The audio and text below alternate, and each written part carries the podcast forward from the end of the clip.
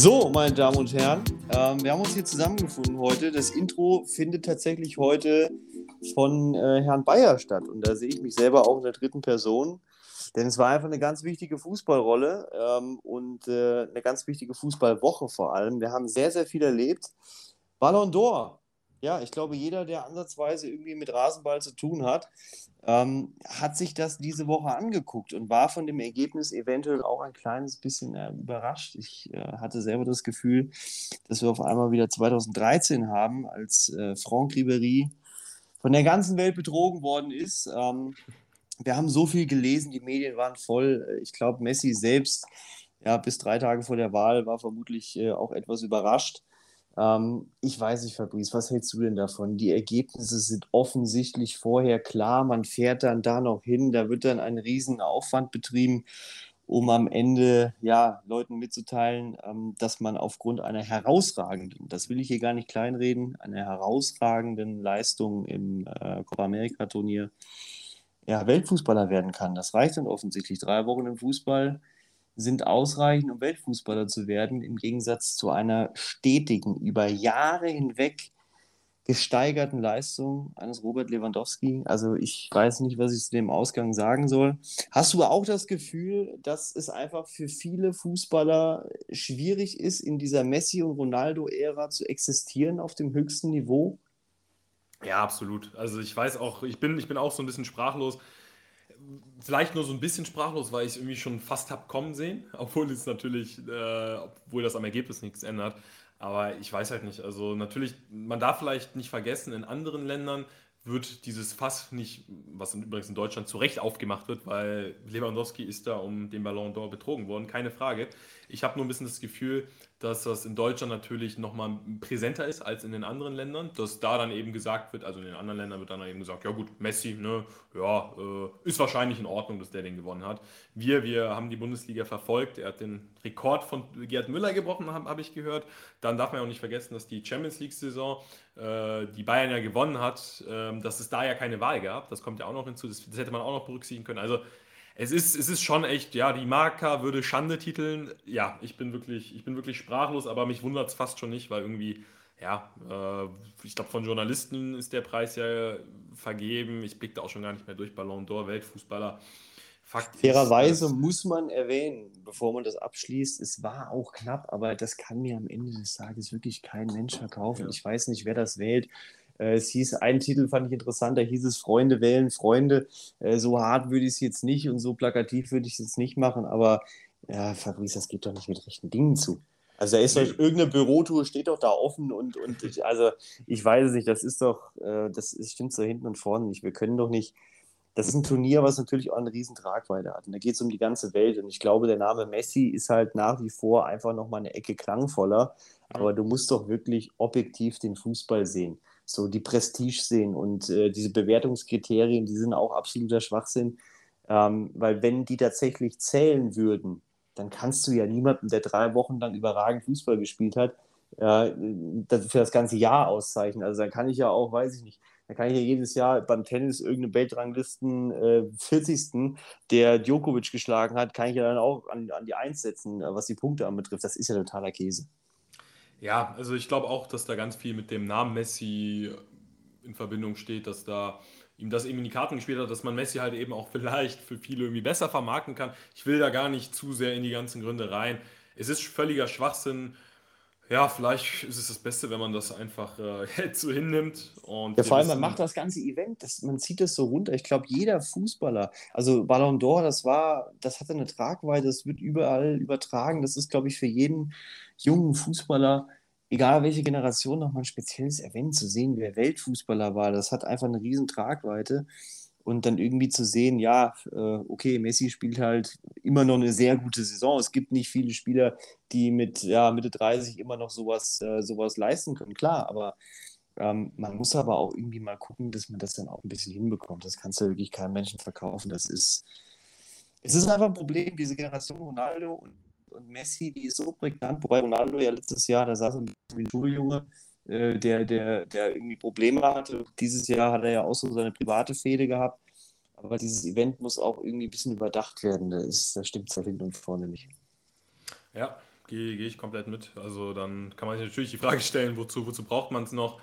Ja, ich denke, Lewandowski, natürlich, ne, du hast gesagt, das ist immer noch ein Riesen-Event. Ähm, der wird schon sichtlich enttäuscht gewesen sein, aber ich meine, gut, dann kann man ja auch jetzt das Ganze also ich meine, können, brauchen sich die anderen Fußballer ja auch keine Hoffnung mehr machen, weil ich meine, wenn Lewandowski es in diesem Jahr nicht schafft, wie, wie soll man es dann schaffen? Dann muss man ja. Ja, das ist ja, das ist ja wirklich genau der Punkt, wo es auch in den letzten Jahren darum ging, als damals Ribéry, der, der gewinnt das Triple, ähm, spielt eine herausragende Saison. Äh, ja, gut, da hieß es, ähm, die französische Nationalmannschaft ist nicht so das Ding. Das ist ja bei Lewandowski auch ein Argument, dass er halt mit, mit der polnischen Nationalmannschaft sang- und klanglos untergegangen sind ja, okay, das, das, das darf zählen, weil das ist halt dann der Fokus auf die, auf die ganze Welt, ein internationales Turnier.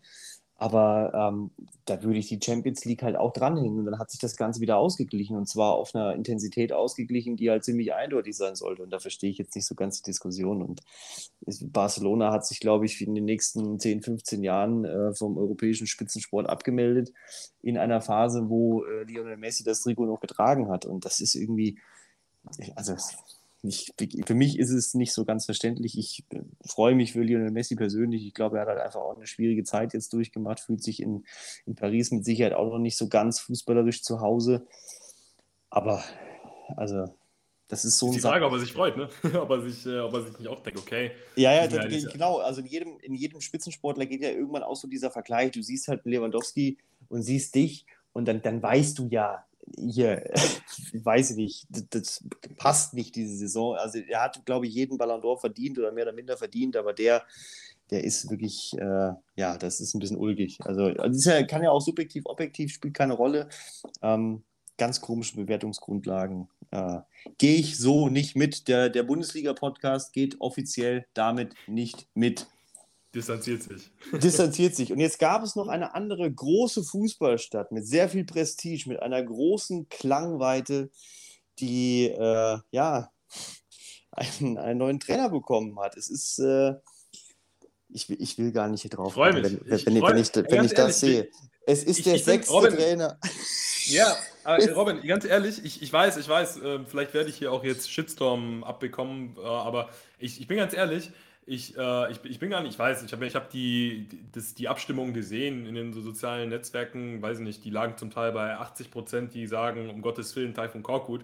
Ich, ich, ich sag dir offen und ehrlich, das, ich glaube, das geht gut, diese Saison. Und ich, ich, ich glaube, dass das, das ist so dafür gemacht, also das ist fast schon so zum Scheitern verurteilt, dass es gut geht.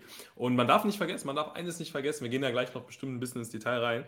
Aber was Korkut in der Vergangenheit tatsächlich geschafft hat, ist ähm, gerade so in, den, in der ersten Phase bei seinen neuen Stationen, da nehme ich es einfach Hannover und Stuttgart, hat er tatsächlich äh, ganz gute Statistiken. So sein Punkteschnitt, der ist vielleicht nicht der beste, aber so in der, ich, ich weiß nicht, ob du dich an die Halbserie von Stuttgart noch erinnerst, da haben die, ich glaube, da sind die in der Rückrunde Zweiter, also äh, in der Rückrunde Zweiter gewesen.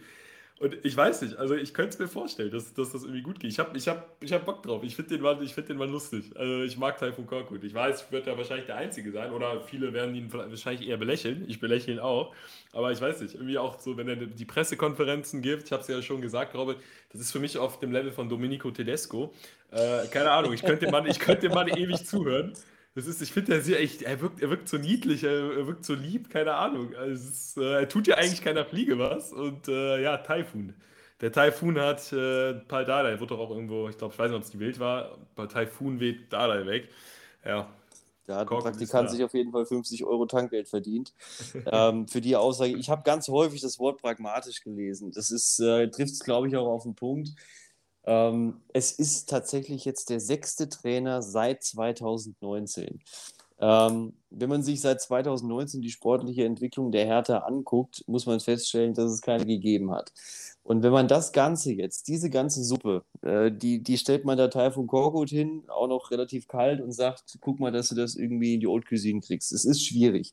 Ich glaube aber tatsächlich, dass auch sein fußballerischer Ansatz kein schlechter ist. Stand jetzt war mit der, war mit Stuttgart Hannover, das ist schon ein paar Jährchen her. Der Fußball hat sich ein bisschen verändert, das Tempo hat sich verändert und eigentlich hat Hertha ja auch schnelle Spieler.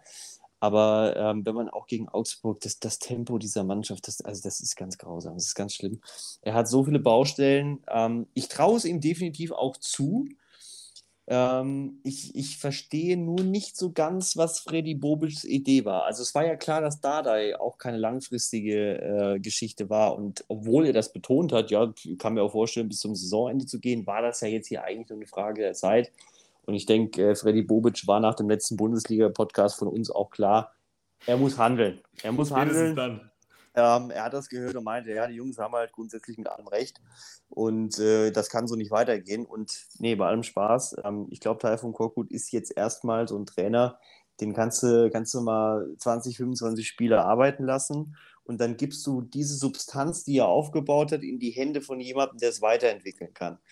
Äh, und deshalb würde ich mit dieser, ähm, ja, mit dem Adjektiv pragmatisch auch mitgehen. Das passt ganz gut. Das ist jetzt eine sinnhafte Geschichte. Langfristig verstehe ich die Idee von Freddy Bobic immer noch nicht, weil da wird es auf jeden Fall auch noch ähm, einen siebten Trainer geben und einen achten Trainer geben. Und ich glaube, äh, das wird alles noch passieren in einer Zeit, die nicht so, nicht so weit weg ist. Und deshalb ist es für mich immer noch eine kurzfristige Lösung.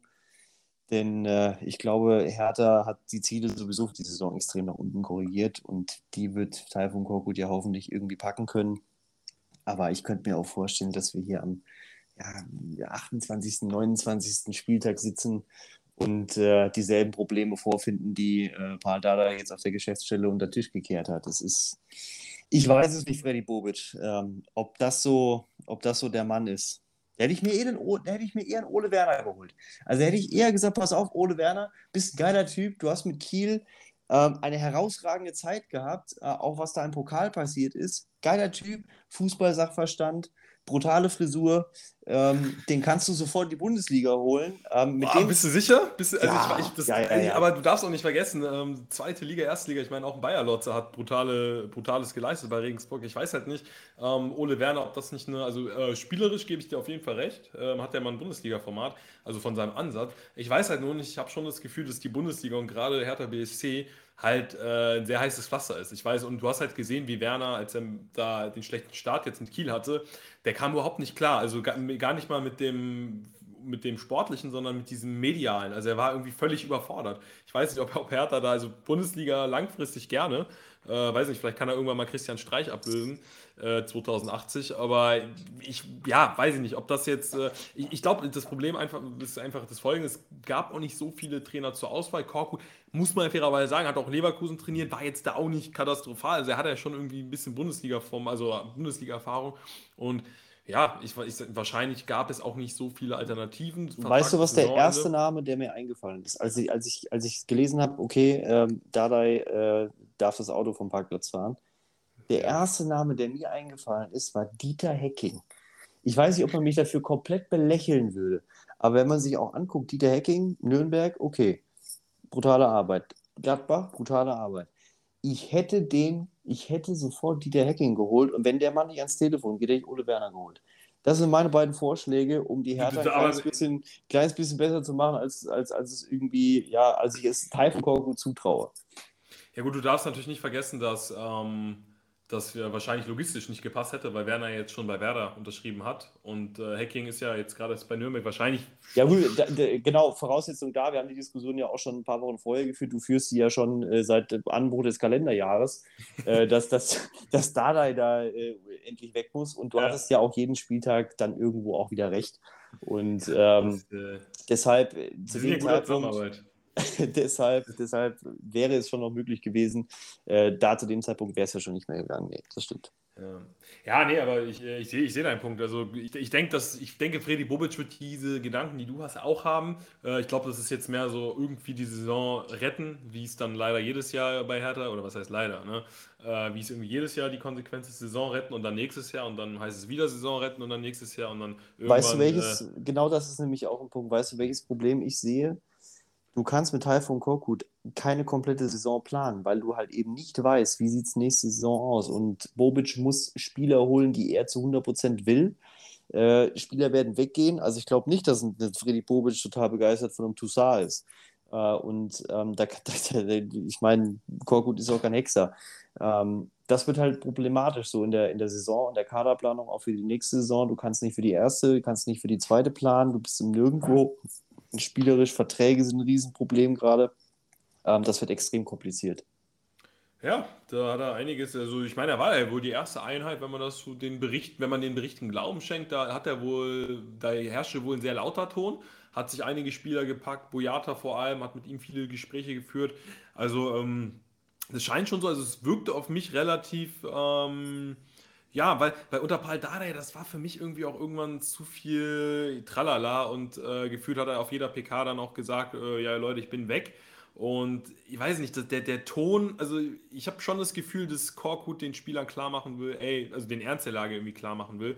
Ich glaube, das war unter Dada, ich, ich glaube schon, dass Dada Autorität ausstrahlt, aber ich glaube jetzt, äh, Korkut, das, das wird meiner Meinung nach auf jeden Fall eine Steigerung zu Paul Dardai fußballerisch und ich glaube, das wird sich auch in den, in den Punkten dann hoffentlich aus Sicht von Hertha, weil ich gönne es Freddy Bobic schon. Ähm, und man darf auch nicht vergessen, der Mann weiß schon irgendwie, was er tut. Also das, man muss ihm, glaube ich, nur ein bisschen Zeit geben. Deshalb, ja, ne, wer weiß, wenn es diese Saison gut geht und dann kann, kann man es ja auch dann im Guten mit Korkut wieder beenden, wenn wer anderes auf dem Markt ist. Aber mal schauen, so ein Trainer äh, kann sich ja auch über die Saison noch mal ein bisschen weiterentwickeln ich bin gespannt, was das gibt. Ich glaube schlichtweg auch, dass die, die Hertha jetzt jemanden braucht mit einer gewissen Erfahrung. Äh, und ja, die will ich, die will ich daher von Korkut auch nicht absprechen. Darum geht es gar nicht, sondern da geht es eher um Phasen mit Teams, die in einer ähnlichen Situation waren. Ähm, wo einfach die Ambition des Vereins, auch die Größe der Stadt nicht zu unterschätzen ist. Das hat halt immer eine mediale Tragweite, wenn bei Hertha was passiert, als wenn jetzt beispielsweise beim FC Augsburg was passiert. Und dieser Umgang, ja, das ist alles ein bisschen kompliziert. Ähm, ich bin gespannt, was passiert. Generell zum Spiel selber kann man, muss man nicht viel sagen. Für mich persönlich freut es mich extrem für Gregoritsch. Äh, hat, glaube ich, auch einfach eine sehr schwierige Zeit jetzt hinter sich. Hat mit Schalke überhaupt kein Glück gehabt, war bei Augsburg sehr extrem unzufrieden. Ich glaube, es haben sich nicht viele andere Vereine um ihn bemüht. Ähm, es ist aber immer noch ein guter Fußballer, er ist auch Nationalspieler. Ähm, für ihn hat es mich wirklich extrem gefreut, dass er dem Team jetzt in dem Spiel äh, den Punkt gesichert hat. Aber ansonsten, ähm, diese Vereine stehen genau an der richtigen Stelle aktuell in der Tabelle und ja, jetzt, wenn, wir, wenn wir weiter nach unten gucken, hätte ich jetzt hier Fürth auf dem Schirm. Was war da denn los? Was war das denn? Also ja. hat Rütter irgendwie, was, was, hat, was ist denn da los? Also der Typ, der hat ein Timing, ja, das habe ich früher nur bei Rivalden gesehen. Ja, gegen Leipzig schon eine überragende Partie gemacht. Ja, also ich sag mal gut, es ist, es ist natürlich es ist ein schmaler Grad, die Spiele gegen Fürth, weil da haben auch die Gladbacher komplett überzeugt. Äh, gut, über die reden wir noch. Aber ja, es ist, also ich sag mal, du hast schon auch in dem Spiel die Probleme der Hoffenheimer bemerkt, aber sie haben halt über 90 Minuten, sie haben sich vor allem auch so von den Gegentoren halt nicht äh, einschüchtern lassen. Sie haben ihren Stiefel gespielt und waren vorne einfach gnadenlos. Und das ist äh, ein Bebu, der wieder richtig in Form ist, ein Rütter. Und ähm, auch wenn das jetzt nur Fürth war, ist es halt cool, dass dir das Selbstvertrauen gibt, dass du jetzt endlich mal zwei Spiele am Stück gewonnen hast, äh, auch wenn es jetzt nur Fürth war. Und das, das ist ja das, was die Mannschaft von Sebastian Hönes braucht, Konstanz. Und jetzt sehe ich schon wieder, obwohl ich äh, bei Hoffenheim ja keine Prognosen wage, sehe ich jetzt zumindest zwei Siege in Folge, davon einer gegen Leipzig. Ähm, super Leistung, gerade offensiv. Und ja, die, das ist halt das Stichwort Konstanz. Wenn's, wenn Hoffenheim Konstanz an den Tag legt, dann ähm, ist Europa auf jeden Fall mal, mindest, mal mindestens äh, im Bereich des Möglichen. Das war schon sehr eindrucksvoll, das muss man schon sagen. Ich finde aber auch wirklich, ich, ich bin ein bisschen stolz äh, auf die Fürther. Das ist wirklich wie als, als wenn, so, wenn so ein Kind irgendwie so ein porthässliches Bild aus dem Kunstunterricht mitbekommt und das irgendwie in den Kühlschrank hängt und sagt, hier, guck mal, habe ich gemalt. Ja, super. Ähm, die, die kannst du ja nichts von kaufen, aber Fürth hat es schon gut gemacht. Also wie sie das Pressing ausgelöst haben, das war schon sehr, sehr gut. Sind dann auch in Führung gegangen. Lebeling hat das wirklich gut gemacht. Äh, Tillmann auch ähm, ja, zur Halbzeit runter im Spiel davor, sichtlich unzufrieden, hat es gut gemacht. Aber das war dann, war dann 10 Minuten K.O. Ähm, und, und ja, das ist dann einfach ganz bitter für Fürth. Ich glaube, das tut auch weh. Man hat es auch beim 2-0 gesehen, wie sie, wie sie die Ecke da spielen. Das ist natürlich sensationell. Also, das muss man schon sagen. Das haben sie schon clever gemacht. Wenn das so einstudiert war, die Idee, dann Chapeau. Das war das oberste Regal, äh, was wir da an Standards gesehen haben. Da sehen wir viele andere Teams, die sich dieses Jahr wirklich nicht äh, ja, Ruhm bekleckern können, was die Ecken anbetrifft. Da muss ich auch nur nach München gucken und nur nach Dortmund gucken. Das ist, äh, das ist teilweise nichts, muss man ehrlich sagen. Und das haben sie sehr, sehr gut gemacht, äh, weil die Standards sind auch diese Saison für viele Teams äh, ein Riesenproblem in der Defensive und äh, das war Hoffenheim teilweise, ich weiß nicht, Vogt da auch in der, in der Kommunikation als Abwehrchef auch häufig mal im Ton daneben oder in der Abstimmung daneben, hat mich sehr gefreut. Für Gotha freut es mich auch noch. Ist, glaube ich, wirklich einfach keine, keine, keine schöne Zeit in, in Fürth. Ähm, man muss jetzt mal gucken, im nächsten Spiel, ja, gut, da wird es halt, halt auch verflucht eng gegen Leverkusen. Ich weiß nicht, wollen wir gerade rübergehen zu Leverkusen? Es ist ich, ich, hätte zu, ich, hätte, ich, hätte zu Fürth, ja, ich hätte zu Fürth jetzt nur noch gesagt, äh, ich glaube, sie werden, sie sind ja auch in der Accepted Goals Tabelle relativ weit oder in den, in den Accepted Points. Es ist, eine Frage, es ist einfach brutal viel Pech, was gerade auf die Fürther prasselt, äh, weil sie es, wie gesagt, deutlich besser als einige Teams in der Bundesliga momentan sogar spielen.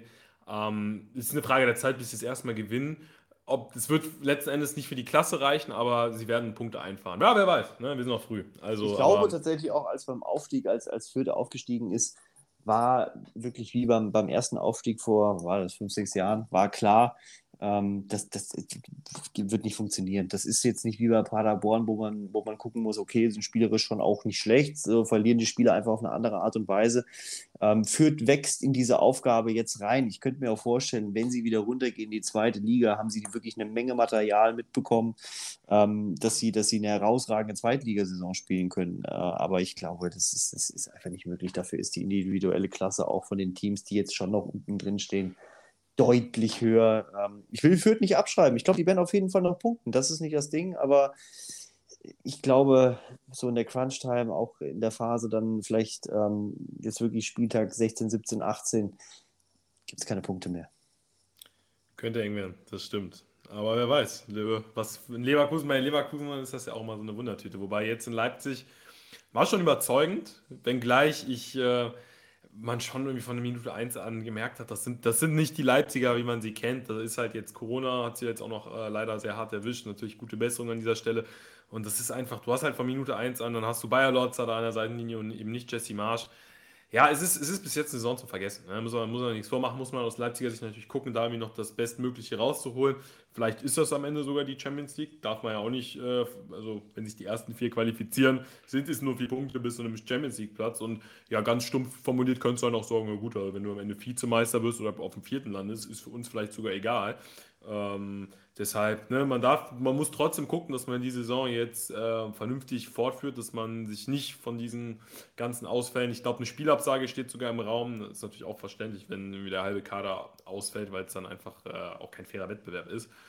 Man muss man sich jetzt gucken, jetzt irgendwie in die Winterpause retten, gucken, dass die Verletzten wieder fit werden und dass man irgendwie, dass Leipzig in der Rückrunde, vielleicht auch noch in der Hinrunde mal schauen, aber dass sie da Rhythmus bekommen, dass sie da angreifen und äh, ja, einiges an Punkten wieder aufholen. Jetzt, ja, Leverkusen, ne, ich weiß, bin gleich auf deine Meinung gespannt. Ich finde, sie haben es wirklich abgezockt gemacht. Ich fand sie jetzt, es ist jetzt nicht so, dass ich gedacht habe, boah, spielen die geilen Fußball. Ich fand Palacios äh, auf der 6 ist extrem cool. Äh, auch das Anspiel auf Würz hat er super gemacht. Also, Wahnsinn, der Mann Wahnsinn. nicht häufiger, und der nicht häufiger spielt, keine Ahnung. Ich glaube, auch mit Andrich, das kann funktionieren. Da muss jetzt in dem Fall sich warm anziehen. Ähm, ich, ist aber nicht so, dass ich, dass ich ein Leverkusen-Team gesehen habe, hab, das ähm, jetzt Leipzig Grund und Boden gespielt habe. Wie gesagt, das war ein abgezocktes Leverkusen, aber das liegt auch so ein bisschen daran, weil sie halt gegen Leipzig gespielt haben, weil sie Leipzig erstmal den Ball überlassen haben. Gegen ein vierter Team oder gegen ein anderes Team sieht das auch schon wieder anders aus. Also, das ist so ein bisschen, bei Leverkusen bin ich so ein bisschen, ja, punktetechnisch stimmt es nach wie vor. Ist auch gut, dass sie sich aus ihrer Mini-Krise jetzt haben befreien können. Ich weiß nur immer nicht so genau, weil das ja sehr umschaltet wie das dann im nächsten Jahr vor allem, ne, weil so ein System ist auch relativ schnell geklappt, äh, geknackt, finde ich immer. Und ja, als Gegner, ich weiß nicht, wenn die Gegner mehr Zeit haben, sich darauf einzustellen, wenn das System so ein bisschen entschlüsselt ist, bin ich gespannt, wie Leverkusen mit Ball agiert, weil mit Ball ist mir das noch ein bisschen zu wenig. Ich weiß nicht, wie du es siehst. Ich würde dir an der Stelle sogar auch widersprechen und würde fast in den Raum werfen, dass ihre Tore extrem smart sind. Sie sind wahnsinnig intelligent rausgespielt. Also wenn du siehst, auch äh, bei dem, bei dem, bei dem äh, Ball von Palacios, das war schon sehr, sehr stark. Der Laufweg von Würz, der geht im Sprint durch. Es ist natürlich furchtbar verteidigt. Ich äh, glaube, da ist äh, im, im, Zweikampf dann auch wirklich keine richtige Härte. Ich, ich kann es nicht nachvollziehen. Ich glaube, in dem, in dem Punkt äh, darfst du so ein Tor nicht bekommen. Auch wenn, auch wenn du, wenn es gut gespielt ist, darfst du dieses Tor nicht bekommen. Ähm, Würz hat da wirklich einige aussehen lassen, als hätten sie den ersten Tag im Berufsfußball. Das, das, das geht so nicht Ähm, ich finde die Tore smart. Also dieses Querlegen, mir gefällt äh, dieser Adli auch sehr, sehr gut bei Leverkusen. Ähm, hat einen sehr großen Input aufs Spiel. Du hast es gerade gesagt, Andrich und Palacios, äh, wenn die ins Rollen kommen, ist das schon auch eine sehr gute Bundesliga 6. Und ja, Diaby äh, ist sowieso in Form. Und wenn ich mir dann im Vergleich dazu die, die Aufstellung von Leipzig angucke, dann macht es für mich absolut Sinn, weswegen Leverkusen die spielstärkere Mannschaft war, die smarteren Tore rausgespielt hat. Denn auch die Wechsel, Klostermann geht raus, Forsbeck raus, Kampel raus, Leimer raus. Das sind ja die, die jetzt eigentlich so, die sind ja mindestens im Mannschaftsrat, die haben ja dann schon, glaube ich, auch noch einen großen Ton. Wenn du die rausnimmst, Guardiol ist noch neu, Tassende, ja, Mukiele ist auch jetzt nicht in Bestform, dann hast du vorne Kunku und Silva, die offensichtlich miteinander jetzt noch nie so warm geworden sind. Für mich machen diese Wechsel einfach auch keinen Sinn. Und ähm, das kannst du als Leverkusen da ist auch der Trainer zu stark, Giovanni, der kann das knacken. Der kann das lesen, der kann das knacken. Und deswegen war es für mich ein komplett logisches Ergebnis. Ich hätte auch, wenn du mich vorher gefragt hättest, ich gesagt 3-1 für Leverkusen, weil das einfach, das, das war für mich komplett logisch, dass das Spiel so ausgeht weil ein Andrich, was, was der da auch auf der 6 verkörpert, das ist genau das, was gerade in, in, in Leipzig fehlt, dass einer vorangeht, dass einer wirklich mit dieser Mentalität, er sieht, der Trainer ist sichtlich unzufrieden, weil nicht das gespielt wird, was er will. Diese Inkonstanz regt jeden Einzelnen im Kader auf, aber es geht aber dann keiner richtig voran und sagt, hier, ich, ich zeige meine Leistung jetzt fünf, sechs Spiele und ziehe euch hoch, sehe ich gerade nicht. Und bei Leverkusen siehst du, wie ein 18-Jähriger in der Lage ist, so eine Mannschaft komplett tragen zu können. Nicht natürlich keine 34 Spieltage und auch äh, ja nicht in jeder Phase, aber dann in dem Spiel schon auf eine beeindruckende Art und Weise. Absolut. Ich will dir auch gar nicht widersprechen, also ich sehe das genauso.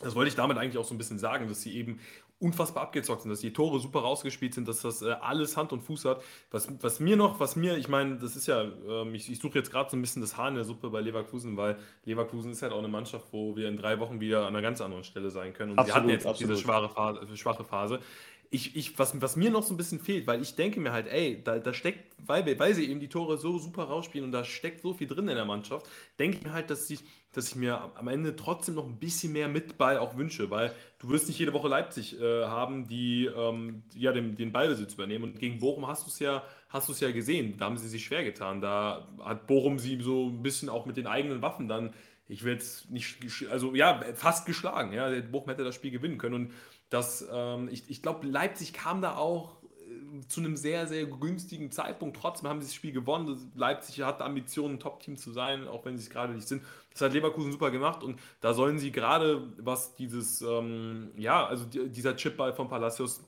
wie sie vorm Tor das gnadenlos zu Ende gespielt haben. Das müssen sie mitnehmen. Und wenn sie da jetzt noch spielerischen, mehr spielerischen Ansatz äh, dazu bekommen, dann haben wir diese Leverkusener Mannschaft, die vielleicht auch mal über die Saison hinweg um den Titel, um, um die deutsche Meisterschaft mitspielen kann. In die Richtung möchte ich nämlich, dass das äh, jetzt für oben reicht. Das ist ja völlig klar. Ich, ich, will, ich, ich möchte nur, ich würde mir nur einfach wünschen, dass Leverkusen da einfach sich noch ein bisschen weiterentwickelt. Ähm, da gebe ich Seoane natürlich auch noch Zeit und dass sie ja offensiv noch ein, ein Stück weit mehr auch das, das Heft in die Hand nehmen. Ähm, können sie ja jetzt gegen Fürth auch äh, unter Beweis stellen. Ja, Fürth ist auch eine spielstarke, also ne, für den Tabellenplatz eine spielstarke Mannschaft. Und da bin ich gespannt, wie, wie Leverkusen das, äh, das regelt, ob sie da das vielleicht schon äh, so ein bisschen ja, mit mehr Ballbesitz, mit mehr Passstaffetten vielleicht auch mal, weil sie haben ja die Spieler dafür, ob sie das dann äh, umsetzen. Vielleicht hört Sioane ja auch den Podcast, ähm, dann äh, hat er die Antwort. Erstmal ein Riesenkompliment an Jonathan Tah. Ähm, im Spiel davor gegen Bochum ähm, ist, er, ist er ein extrem fairer Sportsmann. Dann nächstes Spiel Leistung, spielt er einen herausragenden Ball in die Spitze. Ähm, sehr gute Form, möchte, glaube ich, auch zurück in die Nationalmannschaft, soll nicht unerwähnt bleiben. Wir sehen das alles. Ja. Dann haben wir natürlich noch, haben wir natürlich noch einen Punkt bei Leipzig. Ähm, beziehungsweise Leverkusen, ich habe das schon mal gesagt, ähm, letzte Woche bei Dortmund. Ähm, da ist es jetzt nicht wichtig. Also klar, Abstand verkürzen war vielleicht jetzt auch nicht so verkehrt, gerade wenn es jetzt am Wochenende wirklich gegen München geht. Ähm, aber Leverkusen gewinnt gerade zum richtigen Zeitpunkt die Spiele, weil sie sitzen jetzt wirklich im Windschatten, können Druck machen und können wirklich diese Spiele dann auch genießen und können sehen, ja, guck mal, wir können dran, wir haben, wir haben einen Fuß in der Tür. Und man hat so das Gefühl, dass sie diese Ernsthaftigkeit mitgenommen haben und dass der Trainer genau diese Ernsthaftigkeit auch ausstrahlt. Das hat mir bei den Trainern zuvor nicht ganz so gefallen. Ich finde das sehr ehrlich und sehr äh, konstant was äh, Sioane da macht. Er hat eine Idee, setzt die um und ordnet da auch alles unter und hat jetzt nicht irgendwie äh, da das Problem, 40 Millionen Einkauf auf die Bank zu setzen und Palacios spielen zu lassen, weil äh, die Bälle von Palacios sind einfach die besseren gerade und die braucht es halt, um Punkte zu sammeln. Das finde ich überragend und ich habe mir eine Statistik rausgesucht, die schwachsinniger nicht sein könnte, aber die Leipzig ein bisschen Mut machen sollte. Sie haben freitags noch nie verloren. Nächste Woche geht Ach, es gegen weiß, Union. So Ähm, was heißt nächste Woche? Quatsch, äh, übermorgen. Und das Problem an der Geschichte ist, äh, Union, die werden, die werden dieses Spiel nicht gewinnen. Ich sage unentschieden. Das wird irgendwo 90. plus 4 wird das Spiel entschieden, aber ich glaube nicht, dass sie es gewinnen können. Dafür ist Union auch einfach zu stark, wenn wir da auf die Tabelle gucken. Ähm, da spielt der Sechste gegen den Achten.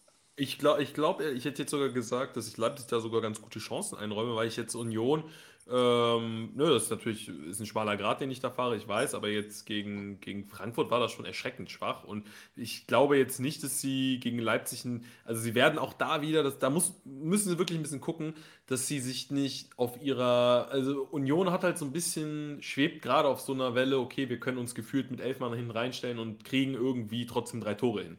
Ja, und ich glaube, sie müssen gucken, sie, sie müssen, das ist ein schmaler Grad, weil sie machen es brutal. Ne? Ich kritisiere jetzt hier Union Berlin, aber äh, ne, wer bin ich? Aber ich, ich finde nur, manchmal jetzt so gegen Frankfurt habe ich mich, mir so ein bisschen die Frage gestellt, okay, ihr hättet da schon noch ein bisschen mehr fürs Spiel investieren können. Also Frankfurt hat so viel liegen lassen. Ähm, sie haben es ja dann auch irgendwie bestraft, wurden dann aber wieder äh, ja, in der 90, 90 plus 5 von den Dika bestraft. Also ich denke mir immer so ein bisschen, bisschen mehr fürs Spiel in manchen äh, könntet ihr dann, äh, dann doch investieren. Und ja, ein paar Punkte haben sie ja dann unglücklicherweise auch schon liegen lassen, weil nur immer auf die Defensive vertrauen, dass ähm, ich denke, Union hat das Potenzial, nach Europa zu kommen, also auch in die Euroleague. Und das wird dann über eine ganze Saison hinweg vielleicht ein bisschen knapp. Wenn, ne, also ich glaube, da sollte man gucken, dass man jetzt vielleicht auch gegen Leipzig ähm, wieder ein bisschen mutiger nach vorne spielt. Ja, es geht ja gar nicht darum, 80% Ballbesitz zu haben, sondern einfach äh, Ziel, äh, zielstrebig nach vorne zu agieren, das System umzusetzen. Und ähm, ja, ich, ich glaube aber tatsächlich, ich rechne Leipzig sogar ganz gute Chancen auf den Sieger. Ich weiß nicht warum, sag mir wie mein Gefühl. Also wenn ähm, gewinnt Union, das, das, kann ich dir, das, echt, kann ich dir, das kann ich dir versprechen. Ich, ich, ich, ich würde jetzt, also ich hätte jetzt im Tippspiel tatsächlich auf den Sieg für Leipzig getippt, aber ja, wie ich würde, so ich würde Freitag schlauer. ich würde unentschieden, ich würde unentschieden tippen äh, mit Tendenz Union Berlin. Ich sage dir auch warum. Ähm, Leipzig zwei Spiele verloren. Wenn man generell Platz 6 bis 9 anguckt, ähm, die haben alle verloren das letzte Spiel. Und Union steht immer noch auf Platz 6. Äh, Hoffenheim wird definitiv auch punkten. Ähm, ich glaube, dass Union dranbleiben möchte, dieses Ding einfach mehr will. Und bei Leipzig ist es, glaube ich, diese Verunsicherung gerade, die ist ein bisschen größer, die Corona-Situation, die will ich gar nicht erwähnen eigentlich. Die, die, die ich muss sie, tatsächlich ein Punkt. Ein Punkt ich muss sie erwähnen, das drückt, glaube ich, gerade auch ein bisschen auf die Laune, auch völlig zurecht. Und Union ist da, glaube ich, einfach, was das anbetrifft, total, ja, gefestigt in ihren eigenen Strukturen. Sie sind sich ihrer, ihrer Fähigkeiten bewusst. Und das ist Leipzig gerade einfach ja, sind sie sich nicht. Und das ist für mich der Vorteil, der in einem Freitagsspiel absolut entscheidend ist. Das ist, äh, wer ist gerade wirklich näher an seiner Idee, Fußball zu spielen. Und ähm, da ist Union, glaube ich, deutlich gefestigter. Und deshalb würde ich sagen, haben sie da einen Fuß in der Tür, wenn nicht, schließen das Ding auf. Und ich glaube, Leipzig wird auch Riesenprobleme bekommen ähm, mit, mit der Körperlichkeit. Das, das, das, da wird es ein Riesenproblem geben. Und am Ende des Tages habe ich überhaupt kein Recht und, und äh, Leipzig gewinnt das Ding haushoch. Aber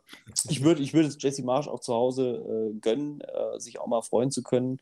Und äh, Bayer Lorzer, ja gut, wo der Mann ist, ist kein Erfolg. Das ist. Äh, wobei Bayer Lorzer jetzt, ich weiß jetzt gar nicht, ähm, das ist glaube ich auch so ein bisschen das Problem. Bayer Lorzer liegt auch mit Corona flach. Also man weiß jetzt gar nicht, wenn es stattfindet, wer das Team coacht. Ob dann. Äh, Josef Pausen. Ja, ah, nee, geht ja, geht ja. Äh, der ist auch, ja, das ist, das ist, ah, also ich, ich, ich, ich weiß tatsächlich, es ist keiner mehr da, deswegen, ähm, weiß ich gar nicht, kann man ja fast schon drüber nachdenken, ob es nicht tatsächlich Sinn machen würde, weil, ähm, ja, wenn jetzt wirklich drei Viertel bei Leipzig ausfallen, wenn Leipzig dann am Ende mit der B-Mannschaft spielt, ob das jetzt so im Interesse, also ja gut, wird im Interesse von Union sein, aber ich weiß nicht, das ist, das ist schon, gerade jetzt in der Pandemie, was, was man, etwas, was man irgendwie dann schon auch vielleicht berücksichtigen sollte, weil jetzt gerade bei Leipzig ist ja schon extrem. Das ist ja nicht die Regel zum Glück, aber das ist ja schon gerade ähm, jetzt ja voll erwischt. Ja, keine Ahnung. Hoffentlich kriegt Leipzig, ähm, elf fitte Spieler. Also ich denke mal, die Reservebank wird auch relativ dünn gehalten werden. Es ist ja auch wirklich eine Schande, was da ausfällt gerade. Es ist ja wirklich, wenn man sich das hier anguckt, Moriba nicht fit, Daniel Olmo fehlt auch noch. Das ist ja wirklich, das ist der absolute Wahnsinn, was da gerade an, an Spielern flach liegt. Äh, Gulaschi ist natürlich auch ein Rückschlag, ist einer der besten Torhüter, die wir in der Bundesliga sehen.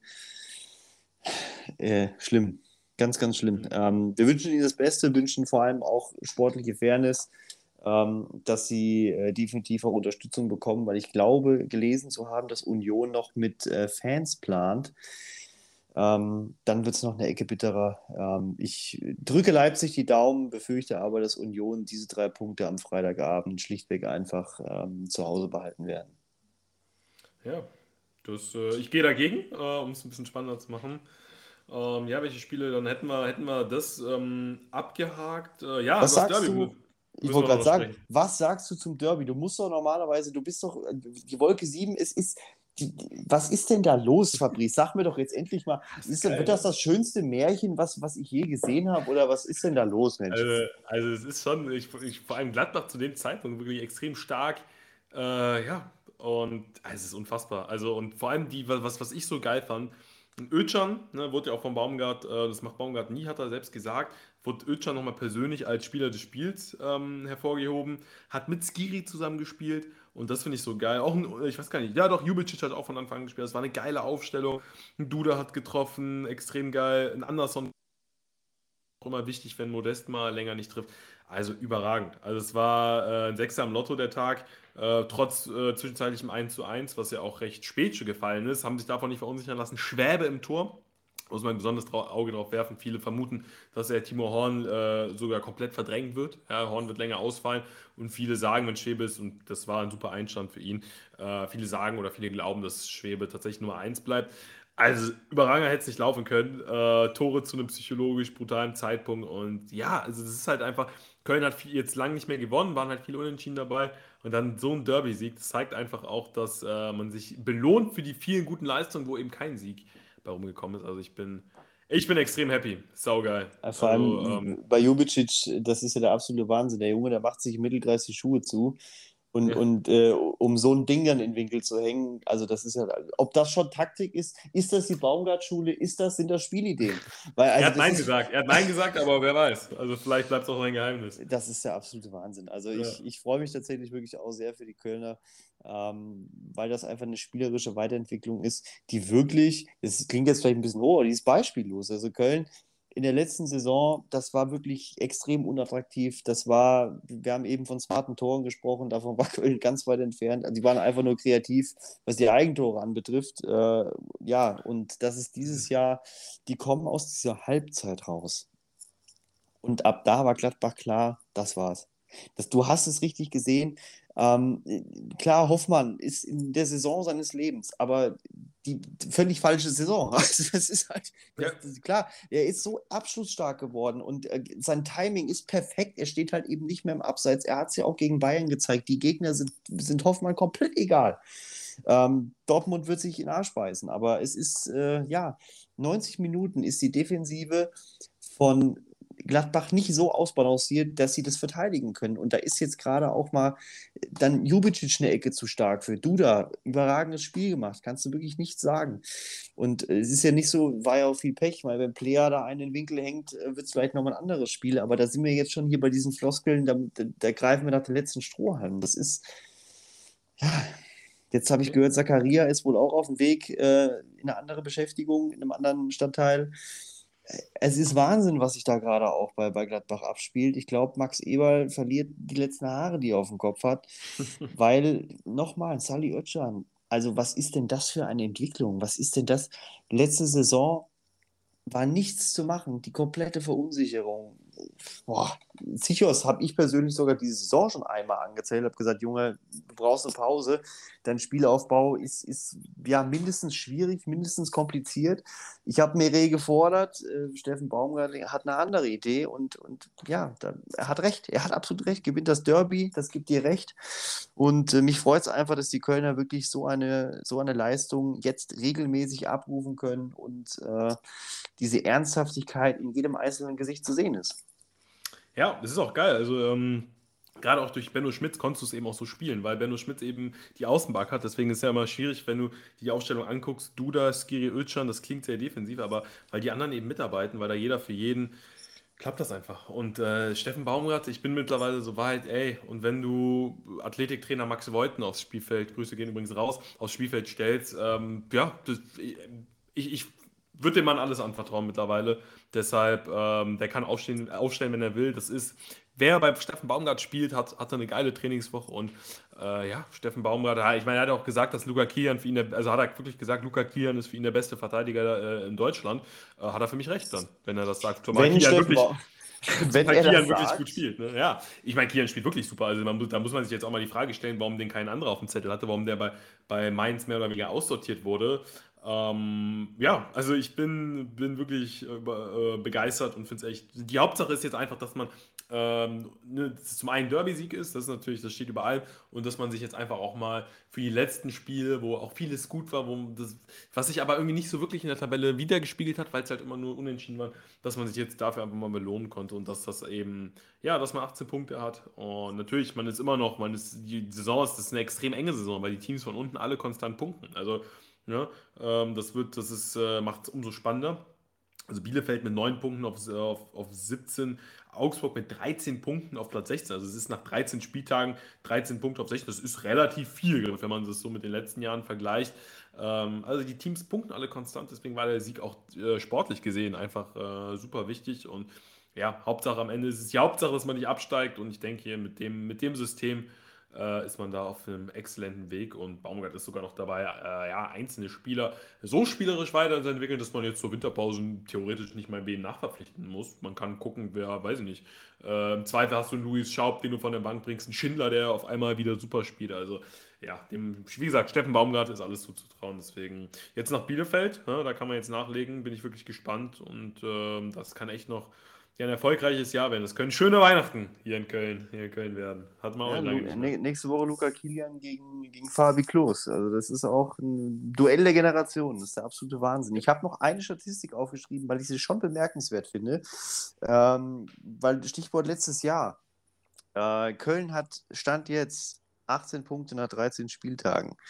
Äh, die hatte Köln letztes Jahr erst nach 19 Spieltagen. Mhm. Also das ist in der Dimension, wir sprechen halt wirklich immer noch ja, vom, vom 1. FC Köln, ist das schon auch kein kleiner Schritt. Das ist schon ein mhm. enormer Schritt.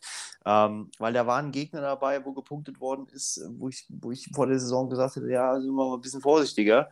Ähm, ich war von Anfang an begeistert von der Trainerverpflichtung, aber du hast es gerade wirklich gesagt, der Input auf die gesamte Mannschaft, der scheint so enorm zu sein dass da nicht nur ein Ruck durchgegangen ist, sondern dass man da mal über die Grundsätze des Sports gesprochen hat, so wie das funktioniert, wie man hier mit äh, einem Kader von 25, 26, 27 Leuten so eine Trainingswoche rumbekommt. Und ähm, ich glaube einfach, dass es da wenige gibt, die auch gerade bei den jungen Spielern und bei den Neuverpflichtungen, bei Jubicic ähm, beispielsweise sieht man es ja auch, ähm, dieser Input ist direkt da, da braucht es keine 15, 16, 17 Spieltage, bis dann mal ein sauberes Unentschieden dabei rumkommt, sondern das ist Benno Schmitz links, rechts, ist dem Mann doch völlig egal, wo der gerade aktuell spielt, der genießt diese 90 Minuten, äh, ja, als, als wäre es irgendwie äh, ein Besuch im Hammam, also das ist der absolute Wahnsinn.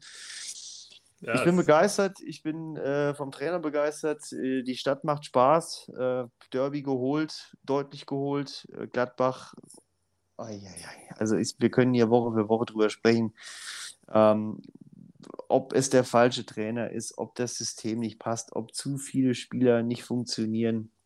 Wo ist Tyram? Wo ist Player? Wo sind die Tore von den beiden? Warum ist Hoffmann der Einzige, der da vorne Alarm macht? Äh, es ist keine, keine stabile Saison und die wird definitiv auch in der Nichtigkeit enden, dieses ja. Jahr wieder. Ja, also ich, ich, ich traue es ihnen tatsächlich noch zu, um die europäischen Plätze ähm, zu spielen. Ähm, es ist halt, ich, ich glaube aber auch, ähm, also es ist natürlich keine überragende Saison, das, da müssen wir nicht drum herum reden. Ich glaube aber tatsächlich, dass es hier, also dass Adi Hütter der richtige ist. Also man darf, also ich, man darf natürlich nicht vergessen, also wenn man sich auch mal die Aufstellung anschaut, ja, äh, Skelly auf links, Hermann auf rechts als mehr oder weniger Außenverteidiger. Ja, weiß ich nicht. Also es ist schon personell, ist das jetzt. Also Ich glaube, dass man schon langfristig hinter die hat, dass man jetzt äh, Zakaria wird, dass so ein kleiner Umbruch folgen wird und dass man da halt einfach ihm auch was anderes an die Hand gibt. Weil man hat ja schon gesehen, Adi Hütter, wenn er eine Mannschaft lange hat, was er damit reißen kann. Gute Ansätze waren jetzt auch in dieser Saison schon da, also Spieler, an denen man sich orientieren kann. Und jetzt geht es halt einfach, das in Konstanz umzumünzen. Ähm, aber ja, natürlich ist das gerade, äh, ist man da nicht wirklich im Soll. Auf der anderen Seite 18 Punkte, zwei, drei Siege in Folge und du bist wieder auf, also du bist ja nur vier Punkte hinter dem Champions League Platz. Das ist halt so ein bisschen die Saison. Ne? Wir haben eben über die Kölner gesprochen, die viel, viel mehr Punkte haben als letztes Jahr. Aber das Problem ist leider, dass die Teams im Verhältnis zum letzten Jahr einfach mehr punkten, dass sich das eben gar nicht so krass widerspiegelt. Wenn man jetzt mal führt ausklammert, die 17 Punkte hinter könnte. Aber die anderen Teams punkten leider so konstant, dass man äh, unterm Strich trotzdem nur 5 Punkte äh, vom Relegationsplatz ist. Ne? Das ist eben so ein bisschen das, ja, die Kehrseite leider der Medaille. Aber trotzdem äh, ändert es ja nichts an der Leistung oder an der Tatsache, dass man mit solchen Leistungen weiter Punkte sammeln wird und dann sich eben. Aber was glaubst du, was passiert in der Winterpause? Wird, ich meine, wir wissen ja alle um die finanzielle Situation. Ich, ja, es ist eng, es ist nicht so viel Geld da. Vertrag mit Ginter ist ja auch noch so eine Geschichte, würde, glaube ich, dem Team extrem viel Sicherheit geben, wenn Matze Ginter verlängert. Äh, wir wissen aber alle, dass nicht so viel Geld auf der Strecke liegt. Ähm, glaubst du, es passiert was in der Winterpause, dass sie nachrüsten oder Konkurrenzkampf technisch irgendwie versuchen, da einen Ansatz zu finden? Ich meine, das ist jetzt hier wirklich auch Rätselraten, weil du hast es gerade gesagt, die Teams punkten konstant. Es ist extrem schwierig, von Platz 11 Richtung Europa zu kommen, weil da liegt Mainz dazwischen, da liegt Leipzig dazwischen, die gewinnen werden. Wolfsburg wird Punkte holen, Union, Hoffenheim äh, spielt das letzte Spiel alles an die Wand. Also es wird so schwierig, aus diesen 18 Punkten irgendwann mal 40 zu machen, dass die für Europa reichen. Die fallen wirklich nicht vom Himmel. Das wird so kompliziert und ich befürchte fast, wir werden da in der Winterpause neue Gesichter sehen. Ja, das kann gut sein. Also Zakaria soll ja gehen. Für ihn würde man ja dann für diese Saison noch ein bisschen Geld äh, erhalten und ansonsten ist er ablösefrei. Also wird schon Sinn machen, Zakaria beispielsweise vielleicht, wenn man ihn abgibt, jetzt in der Winterpause abzugeben. Problem ist eigentlich nur, wie du es gesagt hast, müsste man sich nach äh, verstärken. Also Neuhaus würde ich momentan nicht spielen lassen. Also es war eine absolute Frechheit seine Leistung und nach den Aussagen, die er getätigt hat, äh, ja, weiß ich nicht, kriegt er hoffentlich einen Denkzettel verpasst. Also, Dabei hat man gerade frisch gelobt. Wir hatten doch, warum kann der Junge ja. nicht so reagieren? Also, ich, also wirklich, also, also Neuhaus hat für mich diesen dieses Jahr, äh, vielleicht auch die komplette Saison, keinen Anspruch mehr auf den Stammplatz eigentlich, weil, also den, also hat das Spiel halt verloren, mehr oder weniger mit dem Pass.